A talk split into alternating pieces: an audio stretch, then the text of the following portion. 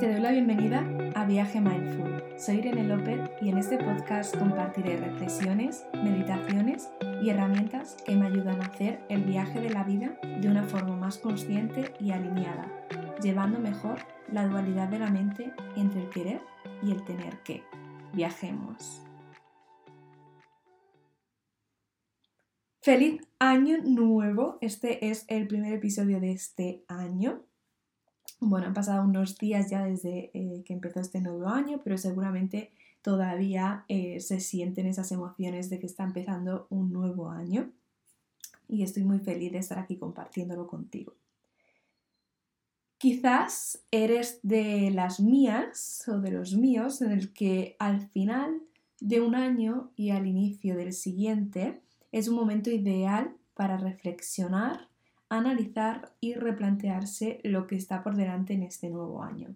Yo es algo que me encanta. o sea, me encanta el mes de diciembre cuando yo ya empiezo a analizar todo lo que ha pasado en el año, todo lo que quería que pasase al principio del año, todo lo que ha ido pasando y empiezo a mirar el nuevo año de otra forma distinta es una de mis obsesiones y llevo muchísimos años haciéndolo porque es lo que me hace tener, mm, podría decir, fe y saber que, que todo, absolutamente todo, se puede transformar y también me hace darme cuenta de la rapidez con la que pasa el tiempo y de cómo si nos quedamos parados sin hacer nada, em, el tiempo no se para y, la vida pasa.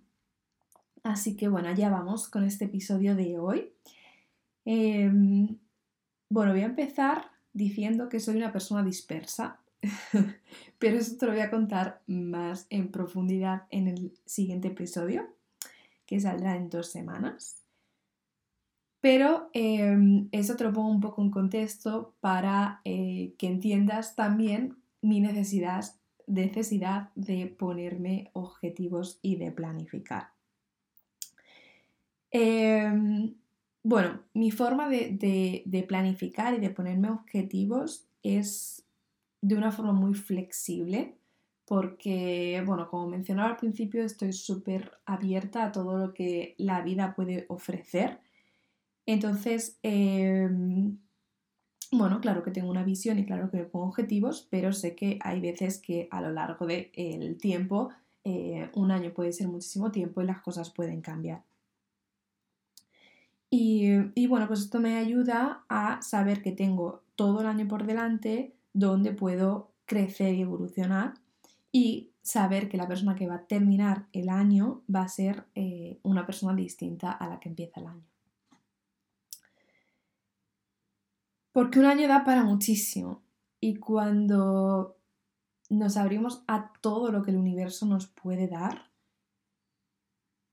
te prometo que, sucede, que, hay magia. y, llevo años probándolo y cuanto más abiertos estamos a sorprendernos, más nos podemos sorprender.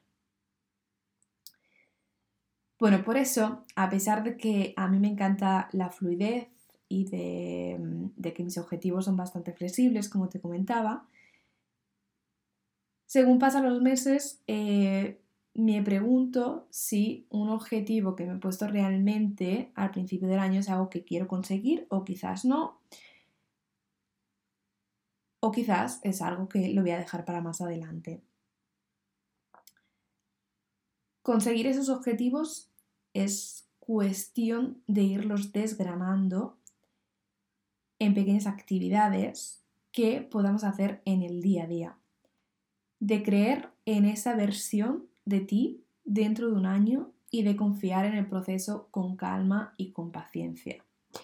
Ahora te voy a ir así como dando algunos, em, bueno, compartiendo mi forma de verlo y em, mi forma de hacer este, este, de cómo afrontar el nuevo año que empieza y luego sí que te voy a dar como un poco más de em, organizado lo que hago en el principio del año. Em, nada, y eso, y te quiero contar cómo brevemente y a grandes rasgos cómo es mi ritual de planificación del año. Esto, eh, bueno, no sé si tú ya tienes, si me estás escuchando y tienes tu propio ritual de cuando empiezas el año, probablemente sí, probablemente eh, aunque no lo escribas o aunque no lo hagas en un lugar en concreto, probablemente em, creo que la mayoría de las personas cuando empezamos un nuevo año vemos una nueva oportunidad y sí que nos ponemos cosas en, la mente de cosas que nos gustaría, lograr ese año. Así que bueno, em,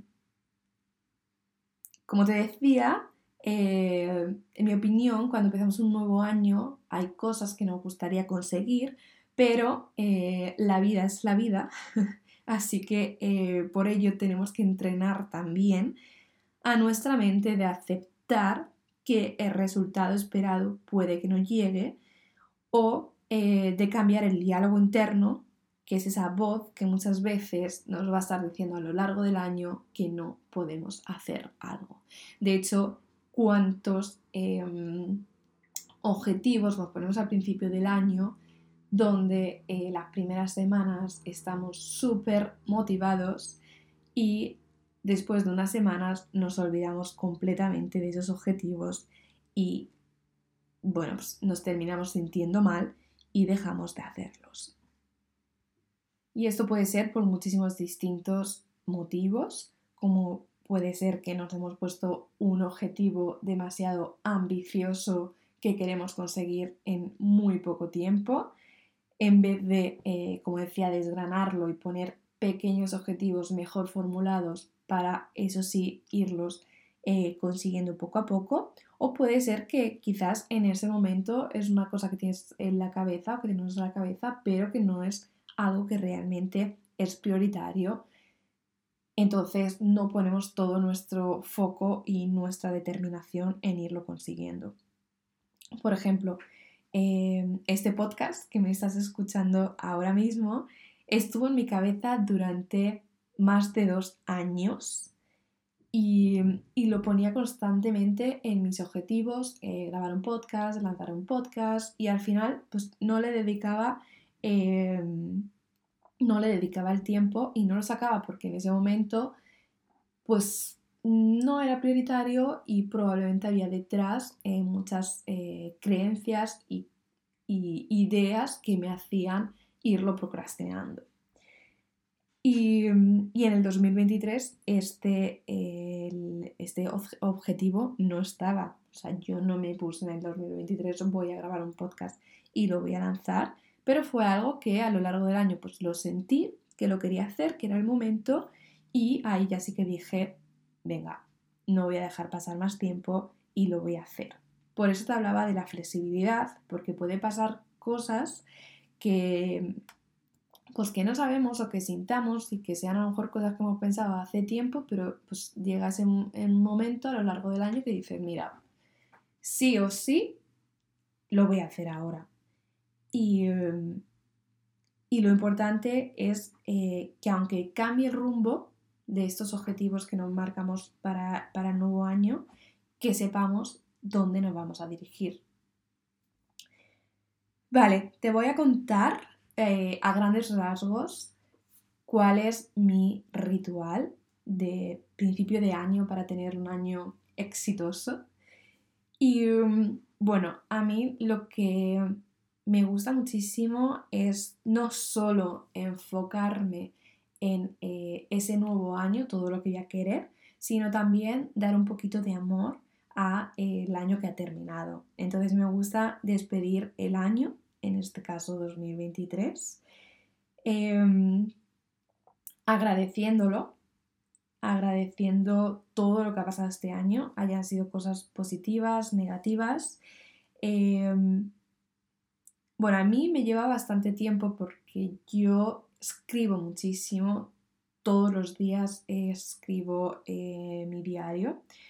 Y luego además tengo también em, check mensuales y semanales de lo que va pasando. Entonces, eh, cuando acaba el año, yo lo hago en diciembre, me leo todos los resúmenes mensuales de las cosas importantes que me han ido pasando mes a mes de las emociones que he tenido, lo que he ido encontrando que me ha causado incomodidad, lo que he encontrado que me ha hecho súper feliz, cosas que he descubierto. Bueno, y aquí ya cuando yo me leo todo este año, porque muchas veces que nos olvidamos y de realmente en un año pueden pasar muchísimas cosas, al menos en mis años, eh, no sé, son como muchas vidas y me, me pasan muchísimas cosas. y, y, hacer esto pues ya me ayuda a tener como una visión de qué es lo que quiero para el siguiente año. Porque ya al ver todo, todo lo que ha pasado este año, yo digo, vale, ¿con qué me quiero quedar? O sea, qué cosas que quiero seguir cultivando en este nuevo año y qué cosas quiero dejar y em, soltarlas, agradecerlas y decirlas, eh, ok, aquí os quedáis. Así que bueno, eh, si no llevas el control de lo que te ha pasado mes a mes, em, no pasa nada, no pasa nada porque seguro que, bueno, pues te puedes sentar igualmente y puedes reflexionar a través de eh, la galería de fotos del móvil, puedes ver las fechas, puedes ir viendo qué es lo que te ha pasado, seguramente muchas fotos te van a dar como eh, emociones, te van a traer recuerdos, cosas que a lo mejor, em, pues en ese momento a lo mejor no has considerado que pudiesen ser algo que te marcaba o un logro que has conseguido y ahora pues lo, lo ves a un año eh, o unos meses después y, y puedes eh, reflexionar y, escribir sobre ello. Y bueno, también eh, si tienes como notas en el móvil, eso también te puede ayudar a ver qué estabas pensando en cada momento del año. Bueno, yo una vez que ya tengo como mi ritual de cierre y ya he visto todo lo que ha pasado Em, y, cómo me he sentido durante el año y tal. Una vez que tengo todo, medito. Aquí necesito como mi espacio, necesito crear un rinconcito para mí, ponerme mis, mis velas, ponerme mi musiquita y ahí ya me siento y medito y em, en este caso a mí me gusta meditar eh, en silencio, sin ninguna meditación guiada, simplemente em, bueno, pues eh, estar ahí, quizá eso empieza a lo mejor con un poco de música em, que me haga como entrar mucho más en, en, mi cuerpo y entrar más en ese estado de fluidez meditativo. Y ahí empiezo a ver cómo me siento, dejo que los pensamientos fluyan, voy viendo, pero todo desde, desde em, eh, ese amor, ¿no? Y de no juzgar lo que haya pasado, lo que no haya pasado, ni de juzgar los pensamientos que puedan aparecer y los que no. Y una vez que termino de meditar, escribo una carta de agradecimiento de el año que ha terminado. Vale, una vez que cierro el año anterior, empiezo a pensar en el nuevo año que empieza. Cojo papel y boli a mí me encanta escribir y creo que em, ayuda también mucho más a la creatividad y a fluir. Eh, boli o la iPad con el lápiz y eh, empiezo a escribir en presente todo lo que me gustaría que pasase este año como si lo estuviese escribiendo el día 31 de diciembre del año siguiente. Empiezo a decir, vale, o sea, qué tiene que pasar este año para que yo cuando termine diga, wow, qué año. y cuando he soltado ahí todo, lo leo y voy desgranando y voy viendo qué objetivos me puedo ir poniendo para que realmente un año después yo diga ese wow.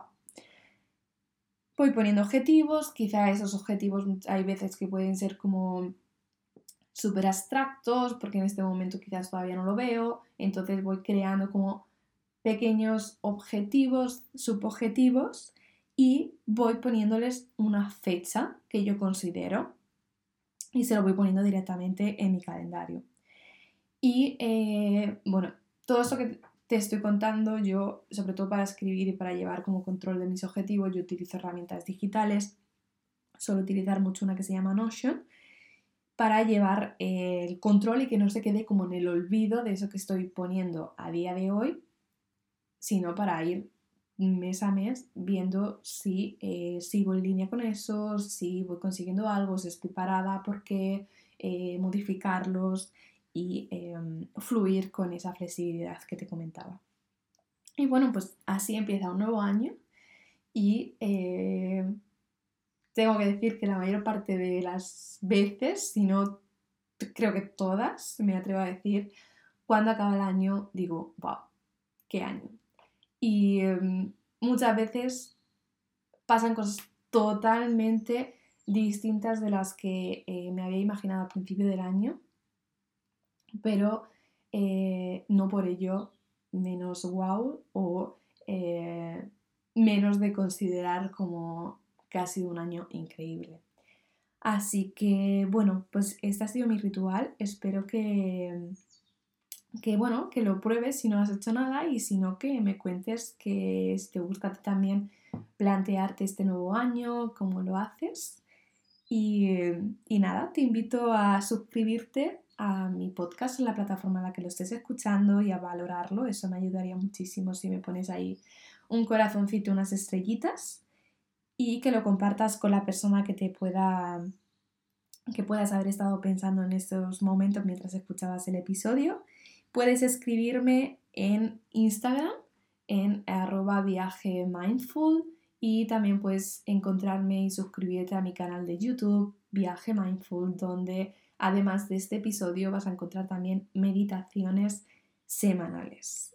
Así que espero que tengas un año wow, increíble y, y que confíes en que cualquier cosa que te proponga la puedes conseguir. Así que nada, nos vemos, nos escuchamos pronto. Hasta el siguiente episodio. Namaste.